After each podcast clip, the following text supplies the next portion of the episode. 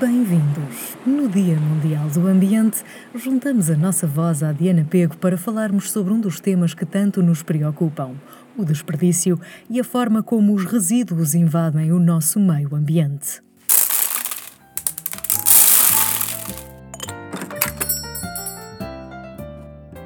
Bem-vindos! No Dia Mundial do Ambiente, juntamos a nossa voz à Diana Pego para falarmos sobre um dos temas que tanto nos preocupam: o desperdício e a forma como os resíduos invadem o nosso meio ambiente.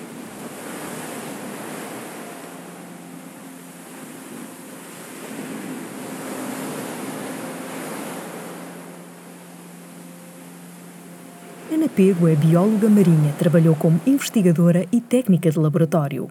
É uma beachcomber, ou seja, uma pessoa que limpa as praias e coleciona o lixo que lá encontra. É também a criadora do projeto Plásticos Marítimos, um projeto que tem como objetivo alertar as pessoas para a poluição provocada pelos plásticos nos oceanos. O Plásticos Marítimos apresenta o plástico como uma espécie invasora, daí o nome, em latim, de plásticos marítimos, espécie essa que está também a pôr em perigo o ecossistema marítimo.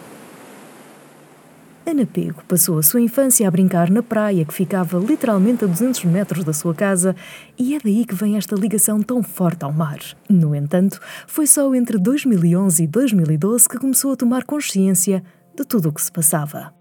O que aconteceu foi em 2011, 2012, foi quando comecei a tomar consciência, não é que nunca tivesse visto, eu já tinha visto lixo marinho na praia, claro, mas acho que só nessa altura é que tomei consciência que aquilo que estava a aparecer ali nas praias não devia estar ali. E diariamente a ir à praia, diariamente a deparar-me com aquele cenário. E quando eu fazia algum comentário a alguém, a dizer, epá, já viste, olha aqui este lixo todo era frequente responderem, ah, isso foi o mar que trouxe, depois o mar leva. E eu acho que há muita, muitas pessoas atualmente que ainda pensam desta forma. Vêm ali o lixo, mas acham que é normal, especialmente de inverno, uh, o, o, mar trazer lixo e que depois o mar há de limpar. E se calhar eu também pensava assim, até o dia que pensei, não, não é normal, hoje não pode estar aqui. Apesar de já se fazer reciclagem um pouco por todo o mundo, em Portugal há 24 anos, é importante que os consumidores compreendam que o seu papel não termina no ecoponto e que é preciso ter uma atitude responsável no que toca à forma como tratamos o lixo que produzimos. Como é que é possível? Isso aí então é que fico mesmo chocada. Como é que é possível? Para além de haver mau comportamento da parte das pessoas, não é? E não me digam que, que às vezes vêm dizer, ai, as pessoas têm que ser educadas. Há coisas que é impossível não saber. Toda a gente sabe que não se deve largar o lixo em qualquer sítio. Toda a gente sabe que não se deve deitar coisas para o chão. Mas a verdade é que as pessoas continuam a fazer. Há muitas pessoas que continuam a fazer, a ter estes maus hábitos. Isto não é falta de educação, é falta de civismo, ou falta de outra coisa qualquer, falta de respeito pelos outros. Mas não é por não saberem que isso não se deve fazer. E depois há esta gestão de resíduos que nós ficamos descansados, mas a verdade é que há muitas coisas que aparecem ainda na, na praia. E, e, isso é que eu acho assustador. Como é que é possível? Temos que começar a olhar para, para os resíduos de uma forma diferente, aliás. Eu acho que sempre parece que nos últimos 30 anos, principalmente quando se implementou uh, a reciclagem, não é? e quando começou a falar mais de reciclagem, nós ficávamos descansadíssimos. Não é? Fomos para reciclar, fizemos a nossa parte, somos amigos do ambiente e não pensamos mais no assunto. Cumprimos a nossa tarefa. Agora, recentemente, começamos a perceber que afinal não é bem assim, que os plásticos não são todos iguais, que há imensos plásticos que não dá para, que não podem ser reciclados, pois o facto do, do, plástico também ser muito barato nem sequer chega aos centros de triagem. São muitos os resíduos que atualmente são produzidos e que, seja por falha humana ou pela forma como são produzidos, não são recicláveis. O consumo exagerado é uma das razões. Nós, nos últimos anos, temos estado a viver um, uma época de grande consumo e somos incentivados a isso, não é? Tudo aparece ou com descontos ou com não sei o quê, coisas baratas. E nós vamos à rua, parece que temos sempre que comprar qualquer coisa. Está-nos sempre a faltar coisas. E fazem-nos acreditar que sim, que nos faltam coisas. Eu acho que era importante agora, com esta época em que tivemos aqui todos fechados em casa, que as pessoas percebessem que se calhar não precisam assim de tanta coisa é, também é importante para a economia, não é? Na verdade, também é importante que as pessoas consumam, não é? Se agora todos deixarmos de consumir, calhar vai haver aqui um problema. Temos é que perceber o que é que é viável de continuar a consumir, não é? Temos é que mudar aqui o, o, o que é que nós queremos. especialmente em que embalagens é que essas coisas vêm, não é? Porque nós às vezes queremos é o produto, as pessoas quando vão ao supermercado não vão à procura de, quer dizer, salvo raras exceções, não vão à procura da embalagem mais bonita, não é? Vão é comprar um determinado produto que está numa embalagem que alguém pôs. Agora, isso é que temos que ser nós a fazer essas escolhas. Assim, eu quero este produto, mas eu não quero esta embalagem, não é? Sendo as embalagens um dos principais responsáveis pela produção de resíduos, é cada vez mais importante rever a legislação e certificação das embalagens. Mas isto está num, num, problema também de certificação. E depois o que é que eu quero? Quero uma coisa biológica ou quero uma coisa sem plásticos? E eu tenho andado a viver este problema. Quero uma coisa biológica ou quero uma coisa sem plásticos? Eu tenho optado sem plásticos. mas depende, depende dos produtos e depende das coisas. É pá, mas irrita-me isto dos, dos, dos, dos plásticos, mas a verdade é que para garantir estas certificações e estas coisas todas, como provavelmente até são mais caros os produtos, ou são mais não sei o quê, que eu tenho que garantir que chega ao, ao cliente sem estar contaminado com produtos de ter vindo no transporte ao lado de outros produtos, uh, sei lá, e regras desse género de, para proteger precisamente os produtos biológicos. Portanto, eu sei que isso existe, essas regras, essas leis, para mim não. não... Pronto, vai, isto vai ter que mudar, não é? Isto mais cedo ou mais tarde vai ter que mudar. Eles vão ter que arranjar uma forma, ou então que as coisas venham, venham embaladas, mas no tipo de embalagem que não seja aquilo. Por tudo isto, é urgente mudar. Mudar os nossos comportamentos, mudar a forma como consumimos e mudar as embalagens que consumimos. Para a Ana, a mudança tem de partir de cada um de nós. Eu não costumo dizer às pessoas o que é que elas devem fazer, porque eu acho que devem ser uh, elas uh, sentirem-se motivadas, porque há coisas que podem ser eh, imprescindíveis para uma, para uma pessoa e serem completamente supérfluas para outra. E por isso acho que devem ser as famílias ou devem ser as pessoas a decidir o que é que, o que, é, que é mais fácil para começar, não é?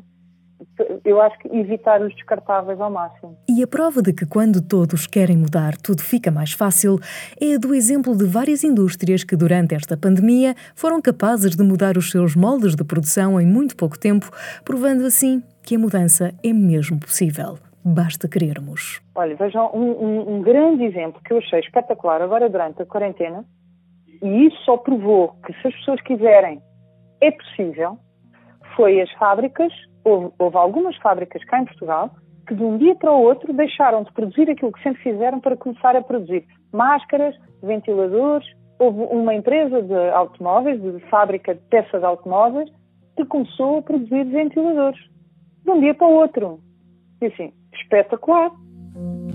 Isto só prova que se realmente houver interesse, do governo e destas empresas conseguem. Mas se a pandemia nos deu provas de que é possível implementarmos estas mudanças tão necessárias, também provocou algumas mudanças de hábito não tão positivas. Para além do aumento dos consumíveis de plástico em toda a restauração para evitar fontes de contacto, fez com que também aumentasse o consumo de lexívia. É do plástico e é das desinfecções loucas que andam a fazer, que as pessoas Sim. não têm ideia. É lexívia à torta e direita em todo lado, andam a lavar ruas com lexívia, ah, sim, tudo o que é restaurante, agora imaginem, tudo o que é supermercados e restaurantes e tal, que andam a lavar o chão e a lavar tudo nos baldes com lexívio.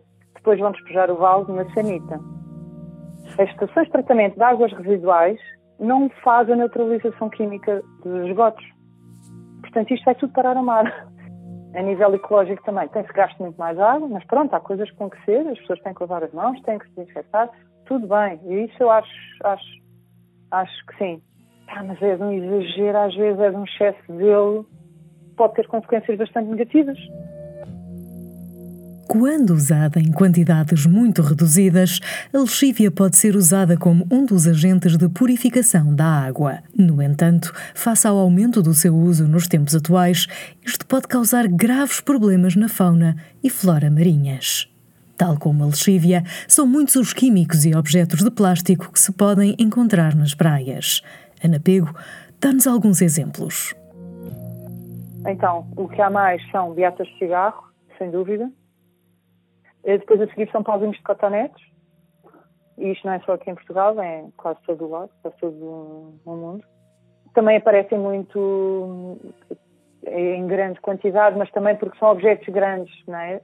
Artefactos da pesca, redes, cordas, eh, boias, coisas da pesca sei lá, pacotes de alimentos, de todo o género. Enfim, é, é, uma infinidade. É desta infindável quantidade de objetos que chegam à praia que Ana Pego cria as obras de arte que já expôs um pouco por todo o lado com o seu projeto Plásticos Marítimos. Uma dessas obras está na nossa loja de Campo de Ourique. Eu fiz um painel para a loja da Maria Granel quando ela abriu em Campo de Ourique. Deu-me na altura porque achou que dava uma justificação para aquilo que ela vende no andar de baixo. Para chegar a todos, Ana faz palestras, exposições e até já escreveu um livro para crianças em parceria com Isabel Minhoz Martins e Bernardo Carvalho. A sua missão é só uma: mudar mentalidades para que todos possamos contribuir para um mundo melhor. E para isso, adapta sempre as suas intervenções a quem vai ouvir, seja um grupo de crianças da escola ou um grupo de profissionais da indústria automóvel. E porquê é que nós falamos tanto no plástico? Porque é uma coisa que conseguimos ver, é uma coisa que toda a gente utiliza diariamente, não é? Nós todos utilizamos coisas de plástico e sentimos-nos uh, ligados a estes objetos. E eu, quando faço exposições ou quando ponho em qualquer coisa, tento pôr em evidência os objetos uh, do público-alvo, não é? Faço uma exposição onde eu sei que só vão homens, como já fiz uma vez, não eram só homens, mas maioritariamente, com uma marca de carros, eu pus em evidência algumas peças de carros, matrículas, as coisas que vou encontrando. Quando sei que são mais crianças, as coisas das guloseimas deles, que também tiram para o chão, a quantidade de pauzinhos de chupa-chupa. Fala-se muito das cotonetes, mas os pauzinhos de chupa-chupa é também um exagero. Tá, mas então mas as crianças não sabem que pauzinhos de plástico, que aquilo deve ser posto num caixote de lixo. Se calhar deitam para o chão, depois do chão isto vai tudo parar ao mar. Como explica Ana Pego, apesar de termos um longo caminho a percorrer, a Ana já vê algumas mudanças a ocorrer nos comportamentos e principalmente na mentalidade de muitas pessoas. E isso deixa certa de que, embora ainda tenhamos um longo caminho pela frente, estamos cada vez no melhor caminho. Acho que há muitas associações, cada vez há mais gente, associações e não só, pessoas sozinhas que vão apanhar lixo na praia, as pessoas já começaram a, a mudar muita gente já a mudar comportamentos. Tem aparecido já também várias lojas destas que vendem produtos a granel. Isto vai aparecendo ao longo do país, a pouco e pouco. Pronto, isso é a parte boa, é, é ver cada vez mais gente neste sentido, cada vez mais pessoas eh, motivadas para mudar e ainda por cima estamos bem espalhados no país, norte a sul do país, que é a parte positiva. Obrigada por ouvirem mais um episódio do podcast Maria Granel. Acompanhem a jornada Maria Granel no nosso blog ou no nosso Instagram. Sigam este podcast e subscrevam no Spotify ou qualquer outra plataforma. Até ao próximo episódio.